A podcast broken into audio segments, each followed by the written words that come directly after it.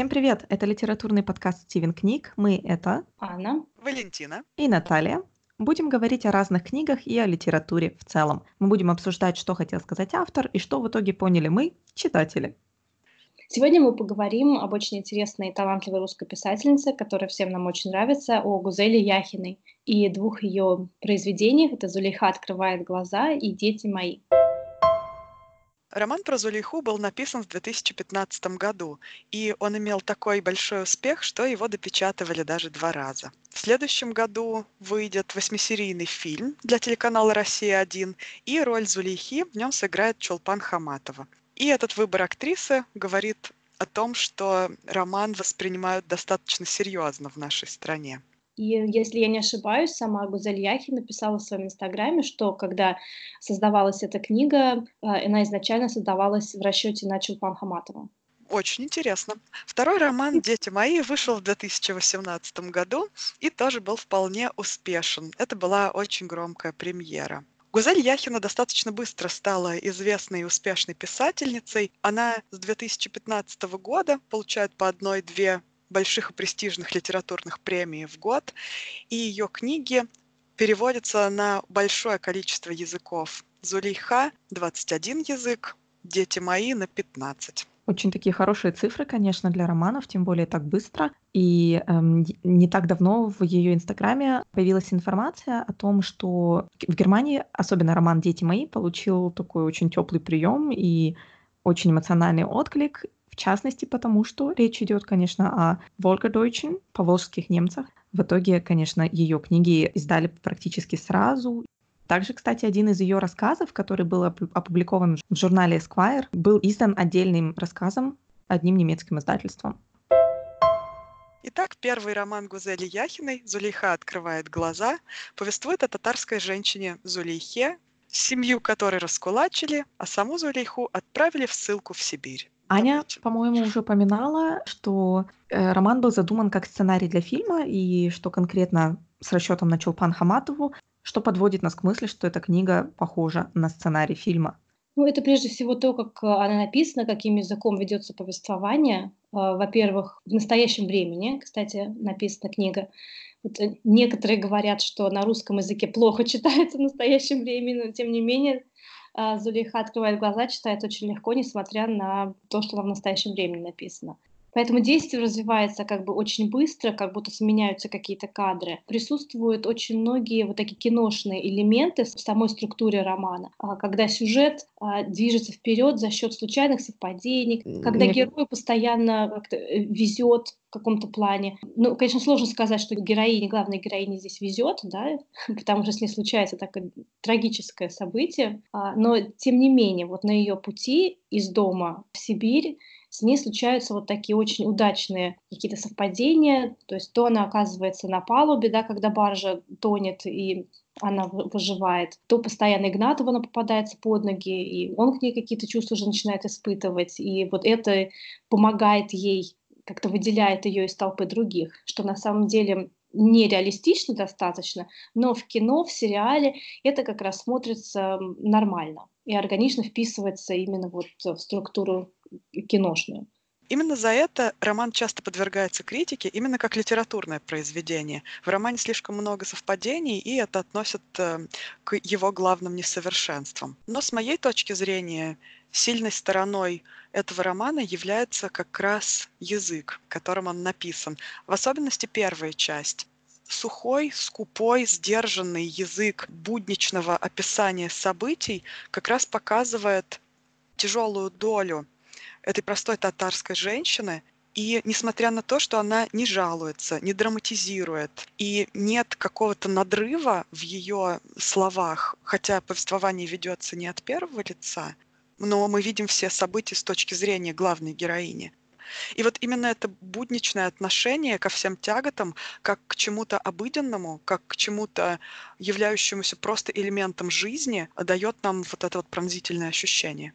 Да, и вот этому э, ощущению еще и как раз помогает настоящее время, да, то есть совершение действий несколько механически, да, нужно встать, накинуть платок, выйти в сене. И несмотря на то, что, кстати, что язык очень скупой и сухой, при этом очень, мы очень ярко представляем себе вот всю эту атмосферу, все это окружение, в котором находится Зулиха, все эти звуки, запахи, ощущения мы э, чувствуем так же, как и главная героиня.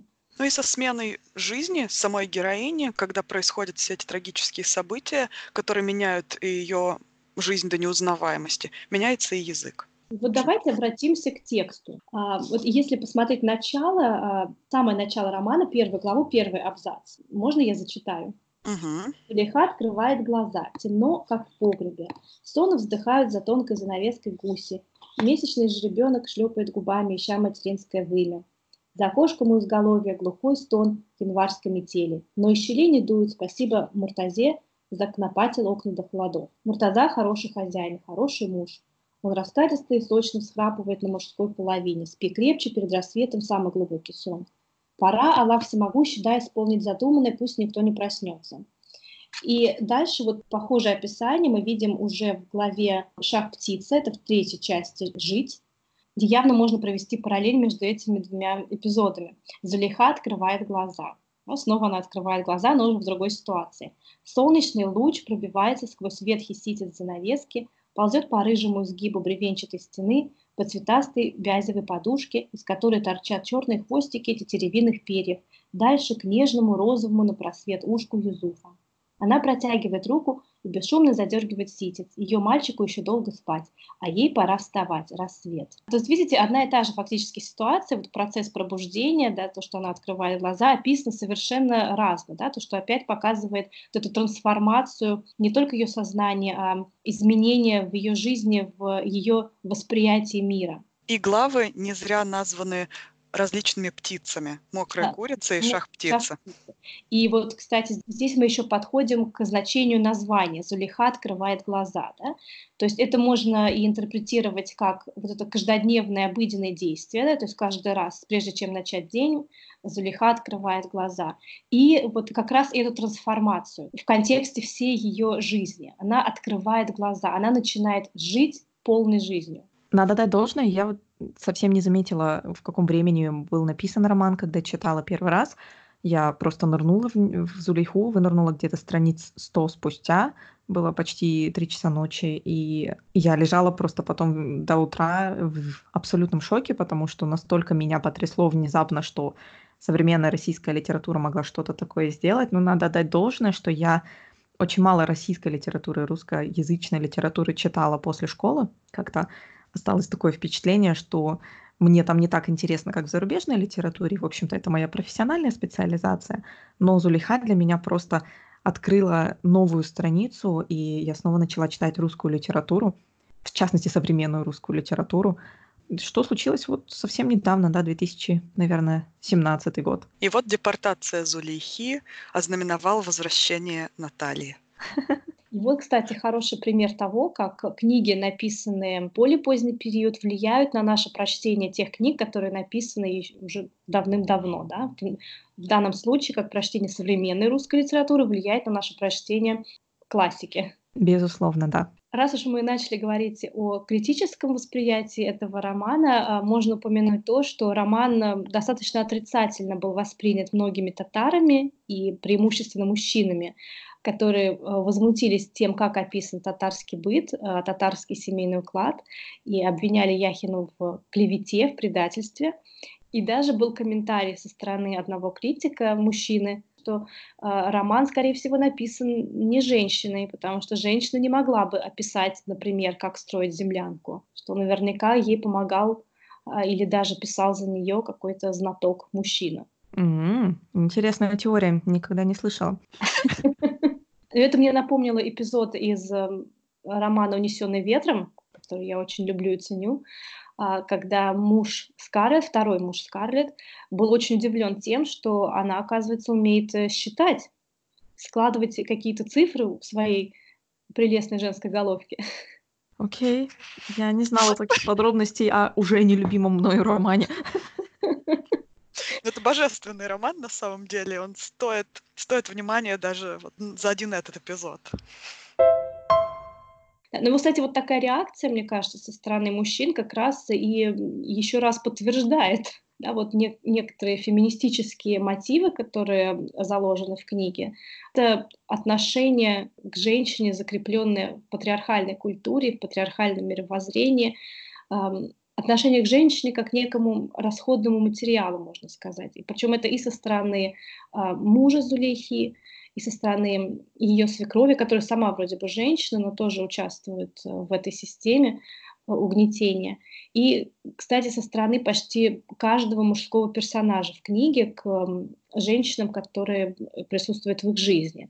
Это и Игнатов, и Кузнец, его коллега, и Горелов тот же, если мы вспомним сожителя Агруни, соседки профессора Лейба Степан, то он, он тоже относится к ней, к своей женщине несколько потребительски, то есть для того, чтобы исполнить какие-то свои а, потребности, свои нужды так далее. И на примере свекрови Зулейхи мы можем видеть то, как э, патриархальная культура такая сильная калечит саму женщину и мешает женщинам строить отношения друг с другом, так как э, свекровь пережила те же самые притеснения и те же самые унижения, которые переживает Зулейха, и наконец-то свекровь получила вот эту позицию власти, позицию силы, будучи самой старшей в семье и самой главной, она наконец-то может отыграться на следующем поколении за все то, что претерпела сама.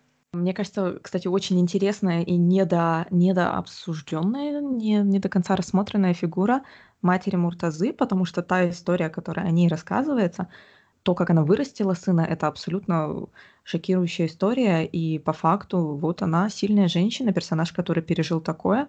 Но, как Валентина сейчас и сказала, вот когда она попадает внезапно в это положение силы, положение того, кто действительно является властью в этом доме фактически, тот, кто командует, управляет, она становится абсолютно да, невыносимым человеком, она отыгрывается на Зулейхе, постоянно во всем ее критикует. И тут мне на ум приходит очень похожая идея в романе «The Power» — «Сила». Я надеюсь, в ближайшее время он выйдет на русском. В этой книге как раз и рассказывается, а что было бы с обществом, если внезапно физически женщины стали бы сильнее, чем мужчины. Да, и несмотря на некую сенсационность и схематичность самой этой книги, она не лишена некой элегантности размышлений. Окей, вернемся к патриархату. Нехорошо прозвучало. Не будем возвращаться к патриархату. Вернемся к нашей э, феминистской повестке, скажем так. Да, кстати, ну фактически сейчас мы с вами заглянули в то, как, как бы выглядело феминистское прочтение Зулихи но я уверена, что это не единственный вид литературной критики, который можно применить к этому роману. Да, как мы говорили в первом эпизоде, к одному и тому же произведению можно подходить, используя различные критические теории. Например, в Зулюхе можно увидеть и социально-исторические темы, да, это осмысление советской травмы, что очень популярно сегодня. И, кстати, в этом плане некоторые критики считают, что Яхина слишком мягко описала раскулачивание и репрессии, что нужно было еще больше как-то сгустить красок. Вот что вы об этом думаете? Я, конечно, может быть, очень впечатлительный человек, но мне вот очень, я говорю, я не спала ночами из-за этой книги, столько меня не, не отпускало это все. Особенно, когда ты человек из, из Сибири, в общем-то, когда ты там вырос, э, я выросла в Омске, ты не сильно задумываешься о том, как это все туда пришло, как все эти города и дома были построены. И когда ты видишь действительно вот просто абсолютное начало и понимаешь, что да, если нас сейчас, таких, каким мы есть, выкинуть вот в такую ситуацию, э, в такие условия, эм, вообще не факт, что мы выживем. Э, я считаю, что было довольно-таки... Это не было мягко, но мне кажется, что здесь имеется в виду с точки зрения социально-исторической критики, что не было каких-то подробностей и исторических цитат, может быть. На мой взгляд, это вызвано тем, что у нас есть свой рассказчик, и мы видим ситуацию только с ее точки зрения. Или с точки зрения Игнатова, когда меняется перспектива. Но за пределами их мира и их мировоззрения мы не знаем о том, что исторически и социально происходило. Я думаю, что действительно эта точка зрения о том, что раскулачивание и репрессии были показаны мягко, обусловлена как раз тем, что, что критики немного перепутали что должно пониматься именно под мягкостью и жесткостью, не знаю, демонстрации каких-то исторических явлений. Так как здесь эти события привели фактически Зулейху к тому, что она открыла глаза, да, подняла голову, и послужили через очень тяжелые э, переживания все-таки позитивным изменением в ее жизни, возможно, именно этот эмоциональный фон и послужил поводом для критики. Да, вот из-за того, что раскулачивание, получается, сыграло положительную роль в жизни Зулейхи, из-за этого и обрушилась критика на то, что Яхи чуть ли не оправдывает. Если не ошибаюсь, в своих первых интервью, когда Зулейха только вышла, эм, Яхина очень много как раз и говорила о том, что э, роман этот, в общем-то, о выживании человека в нечеловеческих условиях. То есть это роман о том, как важно оставаться человечным, как важно поддерживать себя и окружающих, потому что не, не все могут пройти такой путь, и иногда их надо дотащить. И это скорее именно роман о людях, больше, чем роман об исторических репрессиях. Я вообще думаю, что книги, которые имеют дело только лишь социально-исторической темой, их не так интересно читать. Я не вижу здесь оправдания репрессий, во-первых, потому что вся история Зулейхи, как она описана в романе, достаточно нереалистична. То есть вот эта ситуация, да, когда она попадает в этот поселок, и с ней ей постоянно вот так везет в кавычках, да, и она там находит и мужчину себе фактически, и доктор там вроде как оказывается, который помогает ей родить, да, и все вот как-то складывается так для нее очень киношно, да, о чем мы уже mm-hmm. говорили. То есть эту историю нельзя рассматривать как э, образец реальной истории, да, что вот она была репрессирована, но в то же время она нашла свое счастье.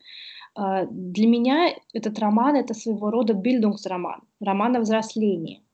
Да, и если даже посмотрим первая глава, первая, первая часть или первая глава называется «Мокрая курица», и это не случайно. Э, Зулейха из мокрой курицы превращается в самостоятельную независимую женщину, которая сама решает, да, когда ей провести ночь с мужчиной, когда ей закончить отношения, которая ходит с ружьем на перевес. И я думаю, что этот жизненный путь вот от мокрой курицы до независимой женщины проходит более-менее каждая женщина в своей жизни. И э, этот путь можно было бы переложить на любой социально-исторический контекст. Поэтому вот прежде всего для меня это роман о ее взрослении, о ее развитии Зулейхи самой, как человека и как женщины. И Яхина, кстати, тоже писала в своем инстаграме, кстати, очень полезно читать ее инстаграм, о том, что эта книга прежде всего о преодолении мифологического сознания, да, что и происходит как раз с Зулейхой. То есть, если сначала она руководство, она не может и шагу ступить а, сама, то есть ей нужно либо разрешение мужа, разрешение свекрови, либо она полагается на традиции, на то, что ей когда-то говорили, на то, что принято, она надеется на духов, то вот уже по ходу своей жизни, когда она уже живет в поселении, она полагается только на себя и на собственный ум, на собственную совесть. Здесь очень важно сказать, что несмотря на то, что здесь происходит развитие независимости Зулейхи как персонажа и именно как человека. То есть человек становится взрослым, когда он принимает на себя ответственность за свою жизнь и за жизнь своих близких. Это все хорошо, здесь это прослеживается. Но остаются определенные маркеры патриархального такого сознания и патриархального уклада а, в самой книге. Я не знаю, может быть, это мне кажется или это зачем-то специально сделано, но смотрите, что происходит. У Зулейхи выживает только только один ребенок мальчик, все девочки ее э, умерли. То есть здесь, ну, во-первых, да, что более жизнеспособным у нее оказывается мальчик. Возможно, это просто совпадение, но я не думаю, что это было показано зря. Ее защитниками оказываются всегда 100% мужчины. То есть она находит себе, во-первых, защитника в виде Лейбе и находит себе романтический интерес в виде Игнатова. Они являются ее тоже некими ангелами-хранителями всю дорогу. И несмотря на то, что она как бы перенимает мужские черты, то есть начинает охотиться. Это традиционно мужская архетипическая роль. Она становится добытчиком, прям вот в прямом смысле этого слова. Все же спасти собственного сына она сама была бы не в состоянии, опять же, без помощи мужчины. То есть получается, что она может выжить, она может спасти своего ребенка, только мальчика, и без мужчин-протекторов, защитников определенных, она бы здесь фактически, несмотря на то, что она сама стала добытчиком, она бы не смогла ничего сделать. Но я думаю, здесь еще нужно учитывать тот рынок, на который писала Яхина. Естественно, да. Это российская действительность. Я думаю, если бы а, книга полностью бы была а, феминистическая, и Зулейха сама бы себя везде спасала, а, и было больше бы женских активных персонажей, тут был бы еще больше припек у критиков. Но еще надо помнить, что там были а, достаточно активные а, женские персонажи, но они все а, в итоге не очень хорошо закончили, кроме Зулейхи. Ну, мы не знаем, как она закончила. Да, ну то есть э, путь еще от патриархата не пройден. Ну, это Да-да-да. очень интересно наблюдать в любом случае. Да. На самом деле, да, с точки зрения феминистской критики можно, можно прокомментировать этот момент, что фактически ее жизнь к тому и сводится, что она сперва выходит замуж за Муртазу, и мужчина становится центром и смыслом ее существования. Далее эту роль перенимает ее сын, отчасти, да, как любовный интерес также очень активно фигурирует в ее жизни Игнатов. То есть это, как Валентина и сказала, это всегда мужские персонажи. И можно представить вот такую точку зрения критики, что она реализуется э, как человек все равно только при присутствии мужчины какого-то, какого-то мужского персонажа.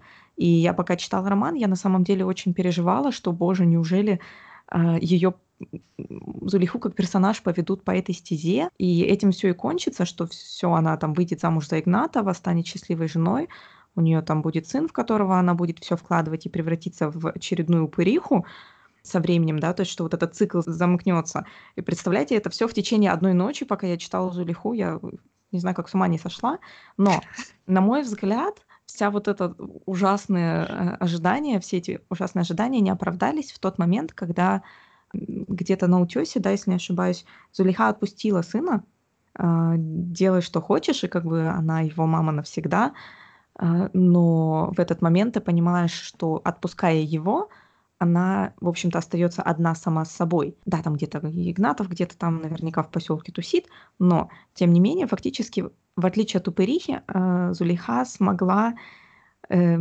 выбрать путь реализации без самого важного мужчины в своей жизни. И я считаю, и что вот это... мужчину, дать ему самому тоже повзрослеть. Да, и вот это, мне кажется, очень важный момент именно в развитии персонажа, в развитии ее характера. Ну, я еще добавлю то, э, что тот факт, что ее постоянно спасают мужчины и помогают ей мужчины, обусловлен еще, опять же, вот этой кинематографичностью, да, потому что иначе вот в тех условиях, в которых она оказалась, она бы в то время именно, да, в этой обстановке реально как бы она вообще добралась живая до этого поселения, да, если бы ей в какой-то момент не помог Игнатов, то есть человек с определенным авторитетом, с определенной властью, если в какой-то момент не помог бы профессор Лейбе, если бы уж так вообще было полностью реалистично это произведение, то Зулейха умерла бы еще, наверное, в поезде? В вагоне, да, еще в поезде бы. Вот. Но поскольку все-таки это писалось как киносценарий, поэтому, естественно, здесь вот эти, опять же, удачные совпадения. Вот. А вот то, что ее жизнь выстраивается, опять же, вокруг мужчины, когда, когда вы говорили об Игнатове, об ее отношениях с Игнатовым, я немножко не согласна, потому что она не сразу начинает эти отношения, она очень долго сопротивляется, и она живет, в принципе, без, без его участия там уже в поселении, и она сама решает, когда ей начать эти отношения, и она же сама потом их заканчивает. То есть она не то чтобы сидит у окошка и ждет его. И mm. это очень украшает роман. На да, кстати, деле. это он сидит у окошка и ждет ее, между прочим. Безусловно. К слову о развитии персонажей и бильдунгс-романе, Анна, мне кажется, ты как-то рассказывала о другой повести э, с очень похожим сюжетом. Да, не, после того, как я уже прочитала Зулейху, мне в руки попалась э, книжка под названием «Курочка, которая мечтала летать».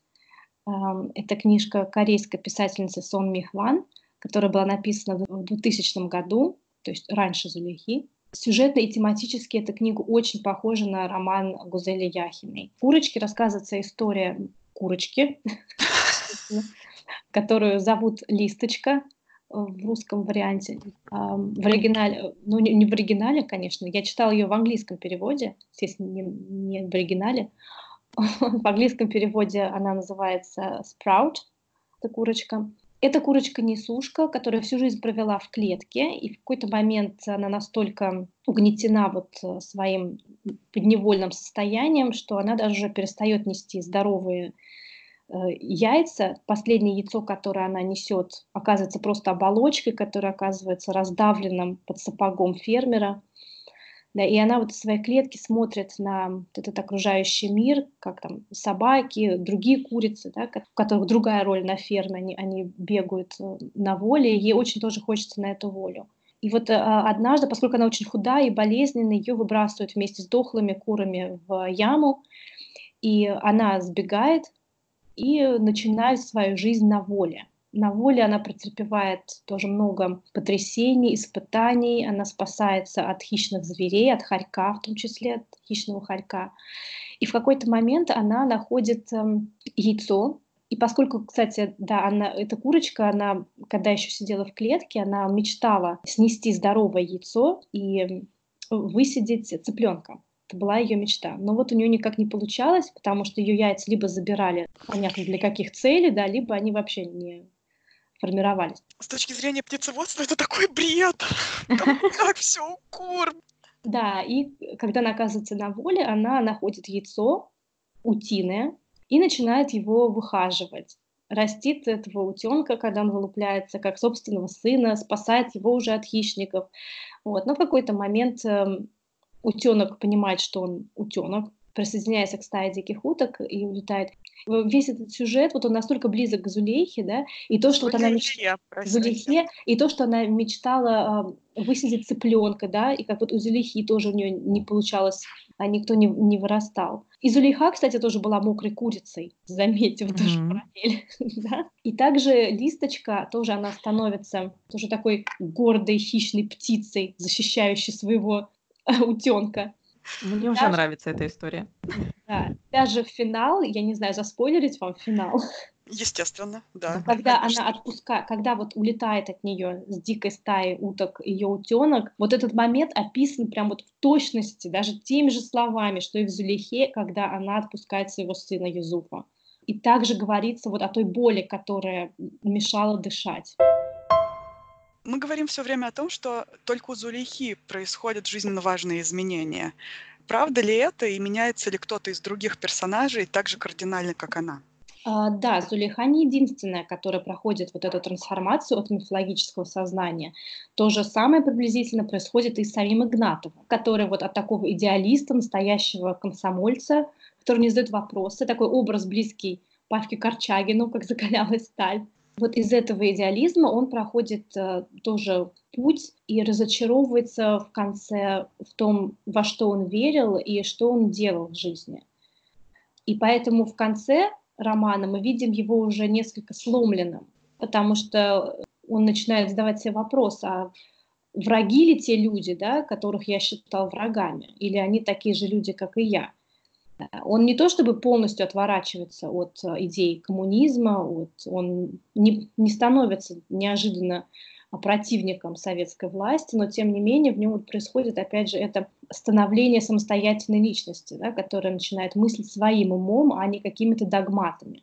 Нужно еще тут заметить, что в начале своего пути Игнатов, так фанатично преданный коммунистическому идеалу, показан немножко иронически или даже где-то с сарказмом. Mm-hmm. И показано, делается упор даже на то, что он так предан коммунизму, но, в общем-то, не от большого ума. Не могу сказать, как я оцениваю этот момент, но вот автор явно здесь нам дает понять это. Ну и раз уж речь пошла о персонажах, развитиях и трансформациях, мы не можем обойти самую прекрасную трансформацию этого романа — это замечательного профессора Лейба и его яйцо. Да. Потому что я влюбилась в этот персонаж, в эту метафору. Ну и образ яйца здесь снова нас возвращает к мокрой курице и аккуратненько закольцовывает композицию. Да, и фактически все персонажи, ну не все, фактически вот центральные персонажи все выходят из определенного яйца. Зулиха разрывает вокруг себя скорлупу патриархального яйца, да, Игнатов выходит из коммунистического яйца. Законченная красивая метафора. И поэтому это еще раз доказывает то, что произведение не просто говорит о том, как ужасно было при раскулачивании. Я вообще считаю, что это очень глупо и неинтересно сводить талант писателя и вот всю эту писательскую работу только лишь критики режима. Потому что если бы это была только критика режима, это было бы не так интересно читать. А интересно это читать как раз потому, что здесь есть еще и общечеловеческие темы, и философские темы, которые очень интересно разгадывать и разглядывать повнимательнее. Мне кажется, наверное, проблема со всей вот этой э, критикой недорепрезентованных репрессий, да, вышла из того, что мы внезапно, мы все еще, мне кажется, находимся вот в этой стадии переработки, переживаний революции и репрессионного периода. Мы еще оттуда не вышли. Я слышу очень много критики со стороны читающего сообщества, что все нам надоело, мы не хотим про Сталина. Но дело в том, что если это все еще пишется и это по-прежнему обсуждается активно, и жарко, значит, э, еще не все вышло из системы, скажем так, еще из организма не весь этот яд вышел, мы еще не проработали. И, видимо, ожидания сыграли шутку, то есть люди думали, что, а, татарская крестьянка раскулачена, отправляется в Сибирь, значит, это книга о репрессиях, а книга может быть больше, чем только о репрессиях, и репрессии это чисто такой исторический сеттинг, чтобы это обсудить. Поэтому, может быть, здесь вот произошло такое недопонимание. Да. Но сейчас вообще как-то, не дай бог, написать книгу о Советском Союзе, чтобы там не было жесткой критики Советского Союза, иначе все, да. ты чуть ли не предатель Родины. Еще я могу сказать, что книги, посвященные исключительно критике режима, они не жизнеспособны. Они умирают вместе с сменой какой-то исторической парадигмы, со сменой взгляда на этот режим. Поэтому вполне естественно, что здесь режиму отведена только фоновая функция. Ну и раз уж речь идет о режиме, наверное, здесь было бы уместно обсудить второй роман Гузели Яхиной, который еще более, может быть, как раз-таки для тех желающих, кто хотел, чтобы репрессии были посуровее. Роман «Дети мои», который рассказывает, который рассказывает историю немцев по Волжье в лице одного персонажа, школьного учителя литературы Баха и маленькой деревеньки Гнаденталь. Вообще весь этот роман построен на принципе двойственности. Во-первых, а, есть два сюжетных плана. Сама деревенька и некий мифологический пласт, где описывается некий вождь, который фактически не называется. И продолжая роман Зулиха открывает глаза о развенчании мифологического сознания, здесь мы видим роман о силе современного мифа – вот эти вставки про некоего вождя, где явно читается образ Сталина, очень похожи на описание всяческих злых волшебников. То есть я когда читала эту часть романа «Дети мои» мне все время приходил на ум Волан-де-Морт. И вот эта мифологизация вождей, как исторических фигур, которые теряют абсолютно весь человеческий облик, теряют всю человеческую мотивацию, и в них остается лишь оболочка. Оболочка страшного злодея из какой-то нереальной сказки, из э, пугающих историй, которые мы рассказываем под одеялом темной ночью, как раз помогает воспринимать вот эту историю как страшный период в жизни, который вам можно и забыть как страшную сказку, как кошмар, который приснился, а можно и не забывать. Ну, кстати, «Дети мои» — это абсолютно другой роман, нежели «Зулейха открывает глаза». А, и, как говорит э, Галина Юзефович, он даже и не притворяется историческим романом. Здесь настолько все вплетено вот в эти мифы, в эти сказки, что я думаю, что неправильно этот роман воспринимать, исходя из социально-исторического контекста. Здесь действительно очень важную роль играет метод написания романа и его стилистическая принадлежность.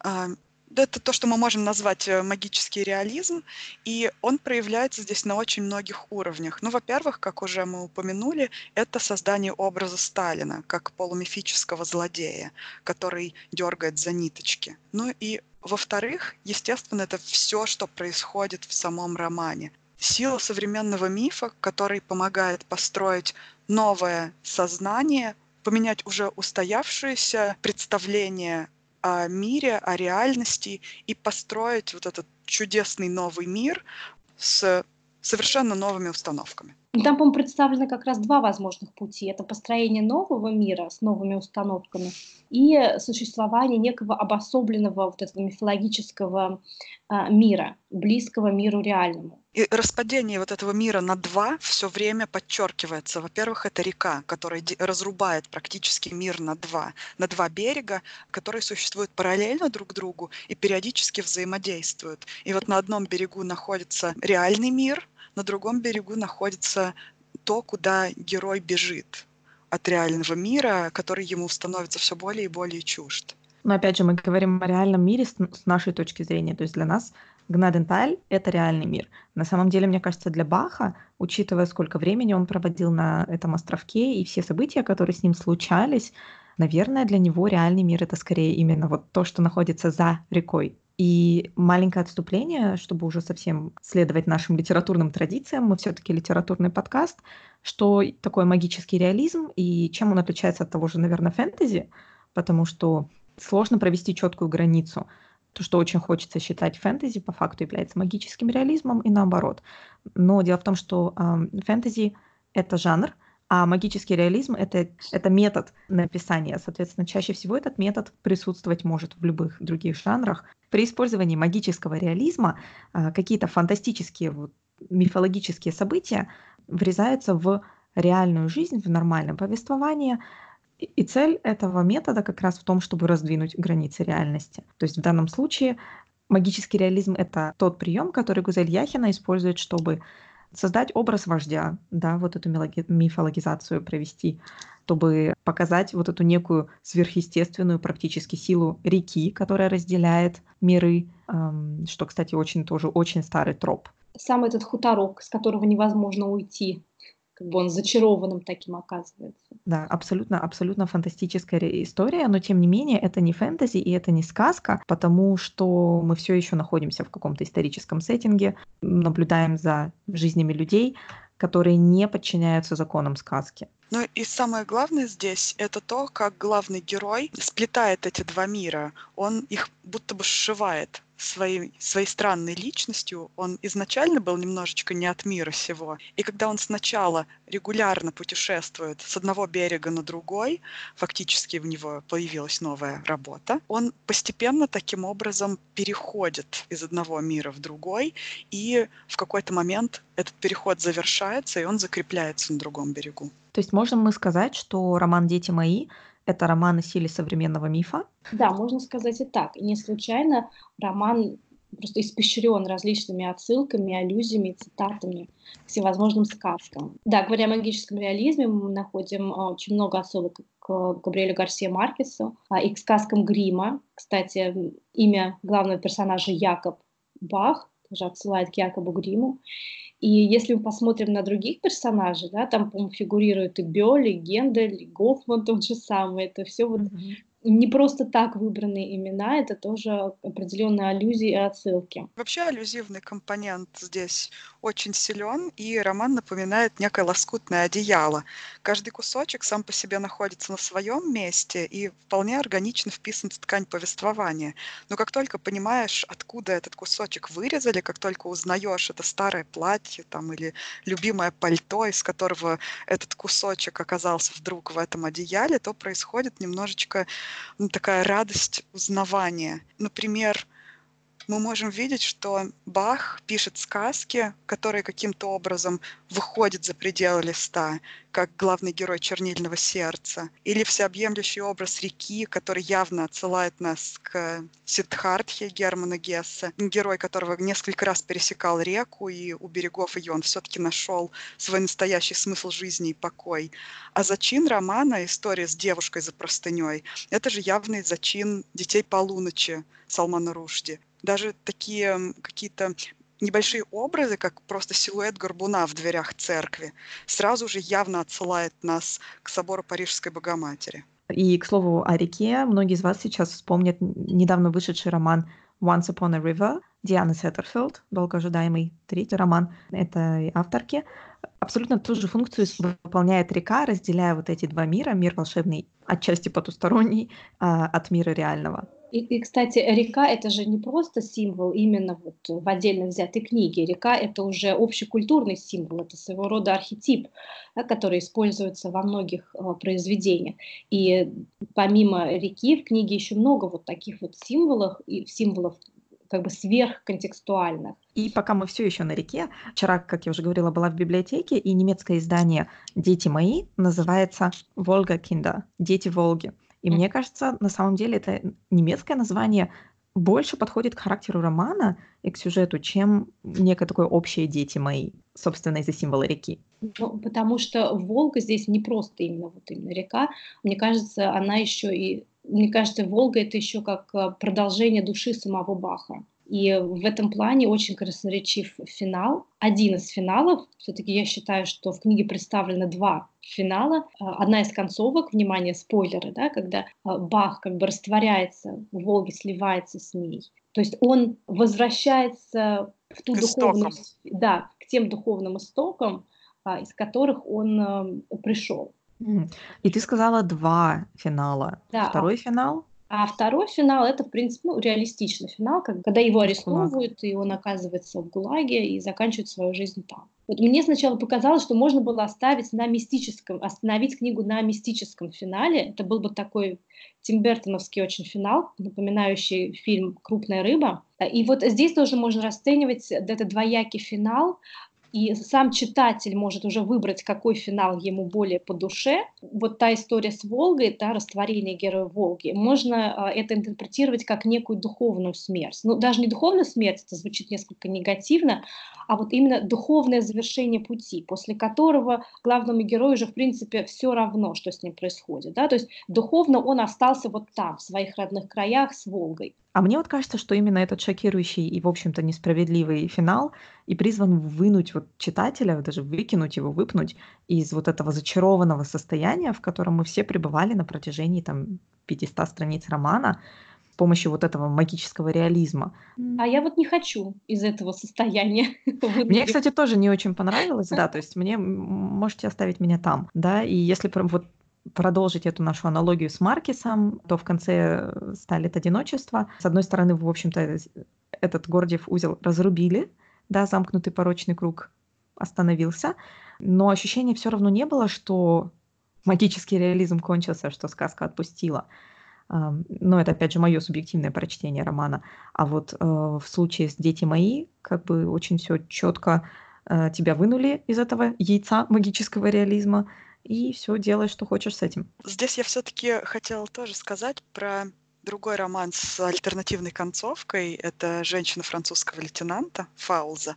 И там тоже две концовки. Там нет магии, разумеется, но есть переход от старого сознания к новому, так называемый.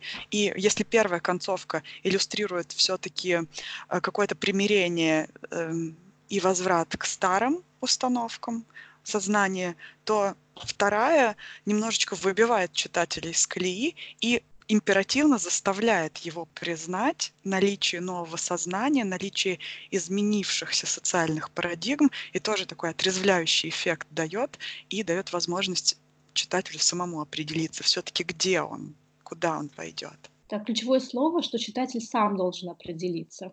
Да, если мы придерживаемся все-таки более читательско ориентированной критической теории, да, то здесь а, выбор за читателем, какой, в какой концовке он хочет остаться, в реалистичной либо в мистической. Да, вот этот вот момент постмодернистского сотворчества э, у Яхина здесь очень красиво прописан. К слову о постмодернизме и эм, структуре романа, вставки про Сталина. Как вам, как вам мне нет однозначного мнения. Мне скорее было странно читать внезапные вставки про Сталина, потому что сложилось впечатление, что читаешь два разных романа параллельно. Я вот тоже не совсем поняла эти вставки. Мне кажется, если их убрать, э, особо не поменяется посыл а, всей книги. А, и еще я немножечко не совсем поняла аналогию с вот «Дети мои» и «Дети народа». Как вот Бах отец своих вот этих детей, и что Сталин отец, да, вот он отец народов. Я думаю, что здесь несколько есть причин всему этому. Мне тоже э, чисто субъективно не очень понравились вставки про Сталина, но я пытаюсь их для себя каким-то образом объяснить. Первое для меня объяснение — это наличие некой движущей силы. То есть в сказочном каком-то мифологическом сознании, да, здесь раз у нас сила современного мифа, то здесь должна быть какая-то причина того, почему все так, почему происходят какие-то эти негативные изменения, почему все становится хуже и хуже, и с чем-то надо бороться. Вот это что-то совершенно конкретно обозначено, просто вот впихнуто в эту книгу. Это первое. А во-вторых, я думаю, что мы возвращаемся тоже к теме родительства, которая была представлена в Зулейхе, когда Упыриха так и не смогла отпустить своего сына на волю и э, эм, все еще контролировала его жизнь, э, контролировала все его решения, по сути, э, и Зулейха, которая отпускает своего сына принимать собственные решения, строить свою собственную жизнь. Может быть, можно в эту сторону подумать. Но мне кажется, в Зулихе это немножечко не то, потому что в патриархальных обществах всегда мать живет вместе с семьей и является наибольшим авторитетом в семье. Я не думаю, что это ее личное решение не отпускать. Это вот такой уклад. Ну, я тоже не думаю, что здесь совершенно личное решение, но все же параллель некая напрашивается. Авторитарное правление, скажем так, материнское, да, и то, которое позволяет уже дышать. И вот в этом плане роман «Дети мои» напоминает мультик «В поисках Немо». Вам не кажется? Да-да, есть. Что в какой-то момент нужно отпустить свое чадо. Самая необычная аналогия, мне кажется, которая когда-либо проводилась с романами Гузели Яхиной. Ну почему здесь тоже плыви, рыбка, река, вода, море? Нормально? В нашей культуре все вот так вот взаимосвязано, это один сплошной интертекст. И а. если мы говорим про интертекст, здесь можно еще упомянуть сюжетную и символическую схожесть э, с романом Евгения Водолазкина «Лавр». Вот по словам Анны, которая сейчас радостно улыбается, когда я сказала это, э, Яхина — это женщина, женщина Водолазкин. Но я нисколько не хочу обесценивать именно женский талант, да, именно талант самой Яхиной, не хочу ее сравнивать именно с, с другим мужчиной. Просто я очень много нашла параллелей, не только я, сюжетных параллелей, тематических параллелей детей с э, Лавром. Да. Это, во-первых, и главный герой, такой некий одинокий отшельник, при том, если в Лавре это травник, знахарь, то есть человек, обладающий определенным знанием, что дает ему авторитет в его окружении, в его поселке, деревне, так и здесь Бах это учитель, да, то есть тоже человек, обладающий неким знанием. И в определенный момент в жизни этих мужчин появляется загадочная девушка, о которой фактически ничего не известно, которая остается закрытой книгой, как и Устинья, так и Клара. И потом с этой девушкой происходят трагические события, после, после чего главный герой начинает винить себя в этих трагических событиях и первое время закрывается и не принимает, находится в стадии отрицания, и после этого уже постепенно возвращается к жизни, и его жизненный путь становится неким обетом а, для искупления вот этой вины перед а, этой женщиной, перед его любовью. И здесь, когда мы говорим о главных героях этих двух книг, э, нужно еще сказать о двух темах таких символических, которые проходят через их жизнь. Во-первых, это молчание. Mm-hmm. Оба героя так или иначе молчаливы, они молчат, но молчат они достаточно красноречиво. Я бы хотела здесь привести две цитаты из романа «Дети мои» о том, как слово устное и слово письменное взаимодействуют и что они значат, в принципе, в этой книге. Когда автор описывает Баха, слова следующие. Долго сидел, вспоминая народный сюжет в наивном Кларином изложении, простой и емкий, как глиняный горшок. Затем брал карандаш и создавал сказку заново, выписывая образы и характеры, насыщая запахами и звуками, наполняя чувствами и страстями. Горшок оборачивался серебряным кубком, золотым кувшином или расписной вазой. И этот образ противопоставляется очень-очень говорливому Гофману, председателю, который характеризуется так – Рука Гофмана была не подвластна его речистому языку. На коротком пути от головы к зажатому в пальцах карандашу мысль его теряла всю цветистость и пышность, морщилась, кукожилась, крошилась и вываливалась на бумагу горстью куцых словесных огрызков. Чахлые предложеньица рассыпались по листу, теснились глаголы, ерзали не к месту выскочившие эпитеты, бились друг от друга восклицательные знаки. Получался не связанный текст, а стенограмма собрания косноязычных, записанная косноязычным же секретарем. Мне кажется, это великолепная по своей красноречивости цитата, которая показывает контраст между словом устным, как памятником всему приходящему, и словом письменным, как чем-то, что воплощает культурную традицию.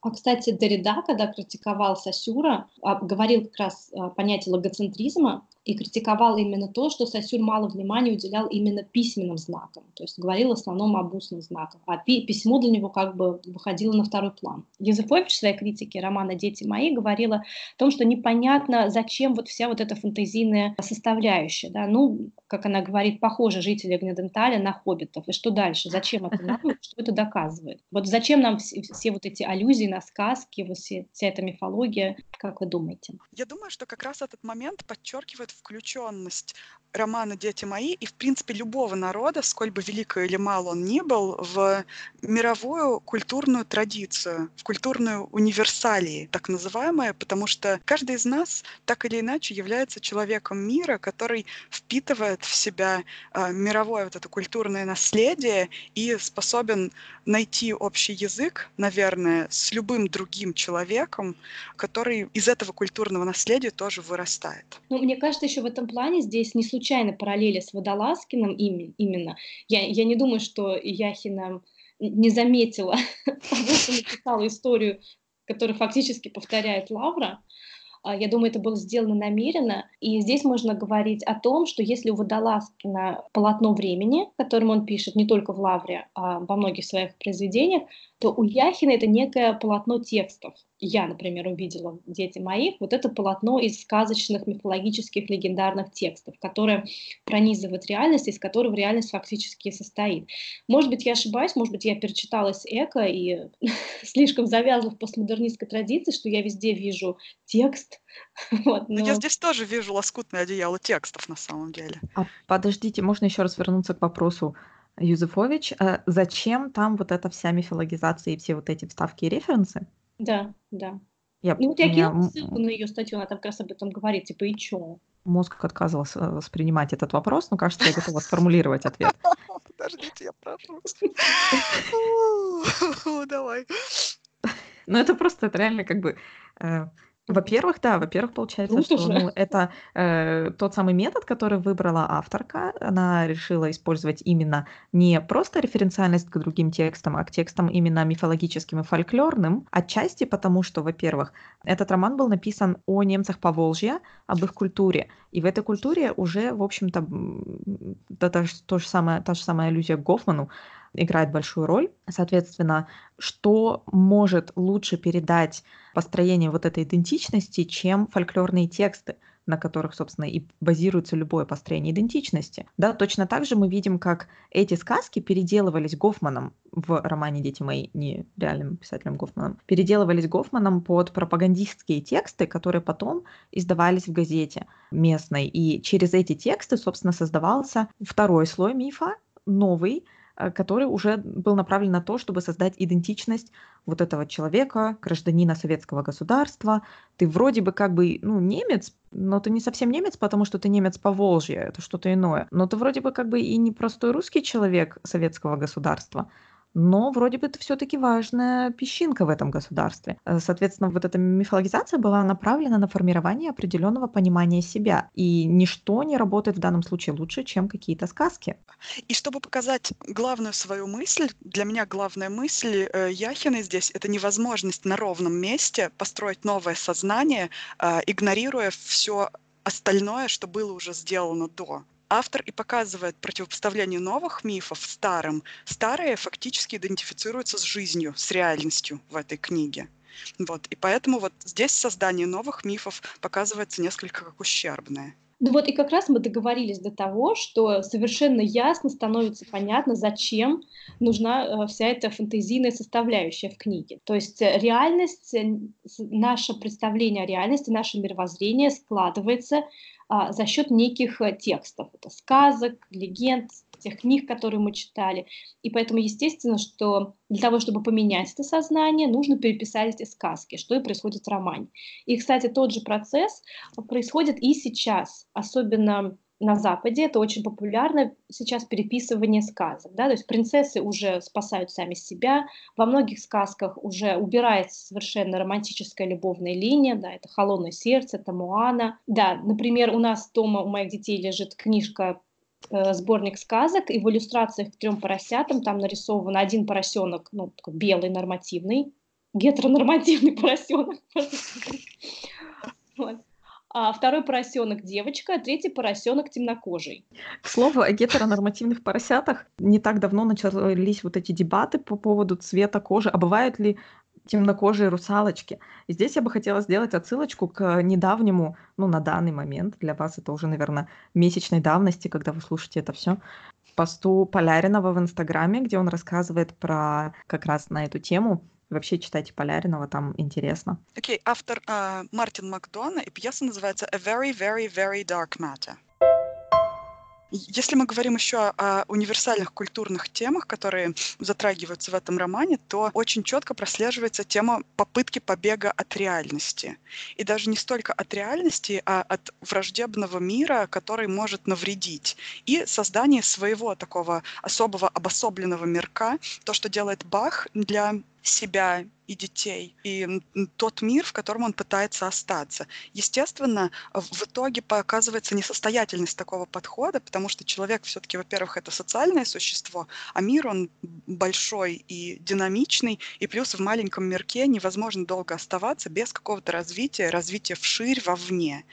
И эта тема тоже очень близка с Лавром, где герой пытается закрыться в итоге от мира, и от всего остального, более или менее в конце своего пути. Эта тема близка и другим современным романам, например, э, роман «Элмет» писательницы Фионы Мозли. Там тоже довольно авторитарный отец семейства увозит своих детей в глушь, строит там дом и живет с ними вполне припеваючи, пока реальная жизнь не начинает а, каким-то образом вторгаться в их идиллическое существование. И вот эта вот тема побега в лес, в нетронутые обществом новые миры, немножечко такая попытка идеалиста, все время провальная попытка идеалиста построить мир заново, переписать мир. И это снова к вопросу о попытке построить новое сознание. Ну, это еще оказывается несостоятельным потому, что человек не просто сам становится отшельником, уходит от мира, а тянет за собой э, своих э, а тянет за собой тех людей, которых он любит, руководствуясь вроде как бы хорошими помыслами, да, руководствуясь мыслями о благополучии э, этих людей, тем не менее в основе этого порыва все равно лежит нечто эгоистичное. Да, то есть так же, как в случае с Лавром, так же, как в случае с э, Бахом, как бы они ни пытались оградить свою любовь от внешнего мира, есть какие-то факторы, которые они, к сожалению, не могут контролировать будучи всего лишь людьми, да, и э, те ужасные события трагические, которые происходят и с Устини, и с Кларой, они как раз происходят в этом заточении. Но мы совсем забыли о том, что этот роман можно интерпретировать с точки зрения постколониальной критики. Я думаю, Наталья очень много может об этом рассказать. Да, я практически тут прыгаю от нетерпения, потому что, мне кажется, весь этот эпизод вообще задумывался изначально именно посмотреть на постколониальные характеристики двух этих романов Гузели Яхиной. И вот под конец мы э, взглянем и на это, потому что романы оказались еще более многосторонними, чем нам казалось изначально. Дон-дон-дон. Это оптимистично, то, что ты сказала под конец, потому что я боюсь, что это еще не конец. Ну да, под условный конец у нас, как всегда. Говоря о постколониальной критике, в принципе, о постколониальной литературе, здесь э, нельзя не вернуться снова к зачину романа, то, что он очень похож на начало «Детей полуночи» Салмана Рушди. И вот у Рушди как раз в книгах присутствует все время настойчиво. Это тема двойственности, что человек, который живет не там, где он родился, не в той культуре, к которой он принадлежит изначально, все время испытывает это раздвоение, что он уже чужой на своей исторической родине, и что он все время какой-то все еще не свой, там, где он уже давно и прочно обосновался. С Бахом, возможно, здесь происходит такая же история. Вот. Ну, я не увидела в этом романе тему двойственности. Я не заметила, что Бах мучается э, своей национальной идентичностью. Все-таки он вполне органично вписан в поволжскую местность, скажем так. И он является именно вот э, Волга-Кинд, является именно ребенком Волги матушки. Я не думаю, что он ассоциирует себя именно с немецким государством или с советским государством или с российским государством. Мне кажется, его родина это именно Гнеденталь. и вот тот хуторок потом. И нельзя сказать, что он чисто русский или чисто немец, да. Ну, например, э, я задам встречный вопрос, кто по национальности Александр Сергеевич Пушкин. Он вроде как бы не стопроцентно русский, да, он не славянин, но в то же время Покажите мне более русского человека, чем Пушкин. По национальности он великий русский поэт. Ну, я думаю, он и по самосознанию тоже русский человек, и он осознавал себя абсолютно как русский человек. Все-таки культура та, в которой ты родился, имеет большее значение, чем э, твоя генетическая принадлежность. А поскольку Бах именно родился вот в этой культуре, уже, уже культуре, которая находится как бы посредине между немецкой культурой и российской культурой, и советской культурой плюс к этому. Все-таки это какая-то отдельный, отдельный такой островок, вот этот Гнаденталь, который является его и малой, и большой родиной. Ну и вот, собственно, здесь, в Гнадентале, цветет буйным цветом э, весь наш весь мой горячо любимый постколониализм, потому что в первую очередь сама по себе вот эта то, о чем говорит Анна, вот та идентичность, то, чем является гнаденталь, это вот эта некая гибридная структура, потому что это, в принципе, ну, это не Германия. Но это и не Советский Союз, и это вроде и не Российская империя никакая. Это Гнаденталь, это Поволжье, но для нас Поволжье, может быть, сейчас уже кажется какой-то такой исконно русской землей, но по факту, когда мы смотрим на Гнадентальское Поволжье, оно вот такое гибридизированное. И именно вот эта гибридная идентичность, вот это смешение двух культур, минимум двух, может быть и более, оно и является характерным для вот этих вот постимпериалистических, да, постколониальных обществ, сообществ и communities, да, то, что мы называем. И, соответственно, да, для Баха он, он гнеденталец. Это, наверное, если признать эм, существование национальностей оправданным, то да, его национальность, наверное, была бы гнеденталец в первую очередь. Другое дело, что для окружающего мира это ну, не совсем понятно, что это, кто это, что за зверь такой.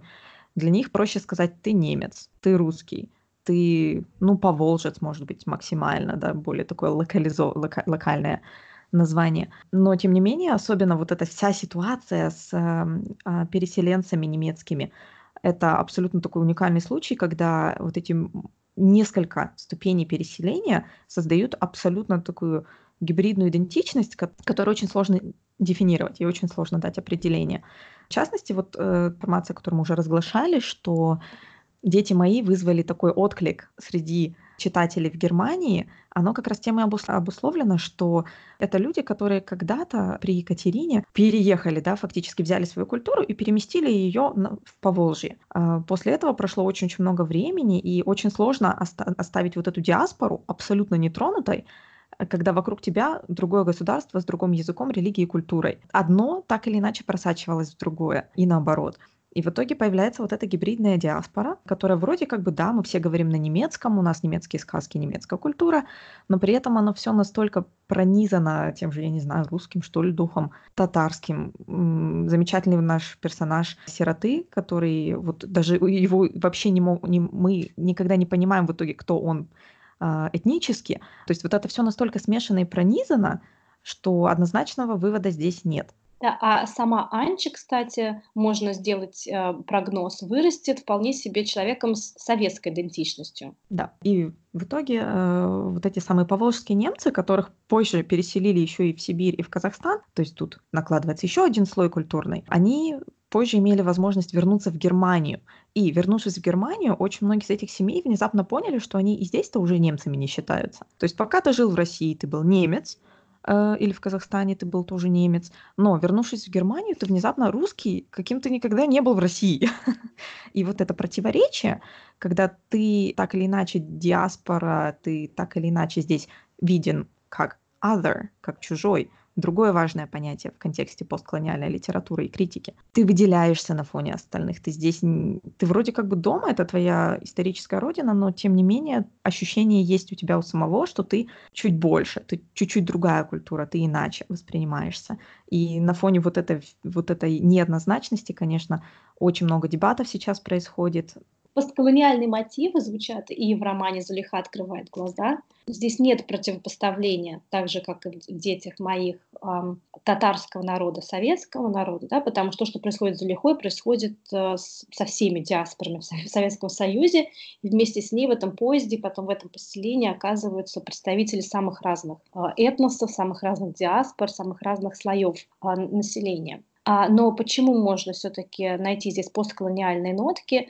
Это то, что раньше было показано с точки зрения нормативных советских людей русских, да, здесь показано с точки зрения некого меньшинства. Совершенно верно. На самом деле постколониальная критика, она включает не только вопрос вот этого национального или этнического меньшинства, но в данном случае это скорее вообще влияние вот, этого культурного отличия. В этом поезде очень характерно показано, что это, конечно, был вопрос в первую очередь не а, этнический, но классовый да, потому что в поезде собрались все, скажем так, классовые враги, их всех отправили в Сибирь строить советское государство там, и это тоже считается фактически эм, вот этим империалистическим расширением центра, столицы, центра политического на остальные территории страны. И здесь, конечно, уже под гребенку попадают все это какие-то этнические э, меньшинства, которых по количеству населения, может быть, даже и не меньше, но они не те, кто у власти, скажем так. И также попадают классовые враги, скажем так, то есть люди из интеллигенции, люди из профессорской среды, а, те же раскулаченные крестьяне, у которых якобы тоже были какие-то привилегии над всеми остальными, над рабочим классом. И вот этим всем как раз тоже занимается постколониализм. На самом деле я слышала очень много критики в сторону вообще вот этого контекста, постколониальный российский роман, что у нас же не колонии, у нас их не было. На секундочку, в Омске бытует такая шутка, что ну, Сибирь — это как бы колония Москвы. А, есть замечательный сибирский художник, который вообще рисует картины, в которых именно эта колония как таковая действительно описывается как колония. Поэтому э, эта шутка такая очень расхожая. В книге Александра Эткинда очень хорошо описано именно с точки зрения не только социально-исторической, но и литературной, как происходила вот эта внутренняя колонизация можно сказать, да, как происходило вот это расширение границ государства, скажем так, московского, российского на восток и какими социальными и этническими изменениями это все сопровождалось. То есть если вам интересно по почитать чуть больше именно о колониальных контекстах российской литературы, то обращайтесь к этой книге. Еще можно такой момент э, увидеть в этой книге, да, то, что э, некая вот личный ну не то чтобы дискомфорт, а вот э, травму, которую переживает Зулейха, еще из-за того, что ее религия, ее э, взгляды э, противоречат той ситуации, в которой она оказывается, да, то есть если в исламе есть определенные понятия о скромности да, для женщины, о том, что женщина должна скрываться как-то, и вот здесь она оказывается абсолютно фактически обнажена для всех людей, и для нее тоже это некая травма, и здесь это как раз пример того, как вот государственная машина абсолютно нейтрализует вот это индивидуальное мировоззренческое. И почему-то принципы меньшинства оказываются постыдными, темными, не знаю, варварскими. То есть оппозиция уже между э, главенствующей, так называемой правящей культурой и иными культурами становится не в пользу культур, которые главная культура пытается в себя как-то вобрать или подавить. Ну, потому что все эти мелкие культуры тогда были объявлены мелкобуржуазными, отсталыми, реакционными. Это нужно все изжить и создать новый менталитет, что мы уже как раз и видим в детях. Да, вот эта вот опасность унификации. Да. И в заключение хотелось бы сказать, что романы Гузели Яхиной отлично работают как на уровне вот этом большом социально-идеологическом, так и на уровне душевного восприятия. Это приятное чтиво для тех, кто хочет почитать замечательную российскую, современную российскую литературу, и для тех, кто хочет немножко поломать голову над тем, почему здесь мифы и зачем сказки, и как Сталин в этого все вписывается, и вообще к чему и зачем эти романы на современном вот этом литературном ландшафте. И нас достаточно серьезно интересует э, постколониальная тема, и, пожалуй, мы э, это направление продолжим в одном из наших следующих выпусков. Не переключайтесь. Всего доброго. Пока. Всем пока.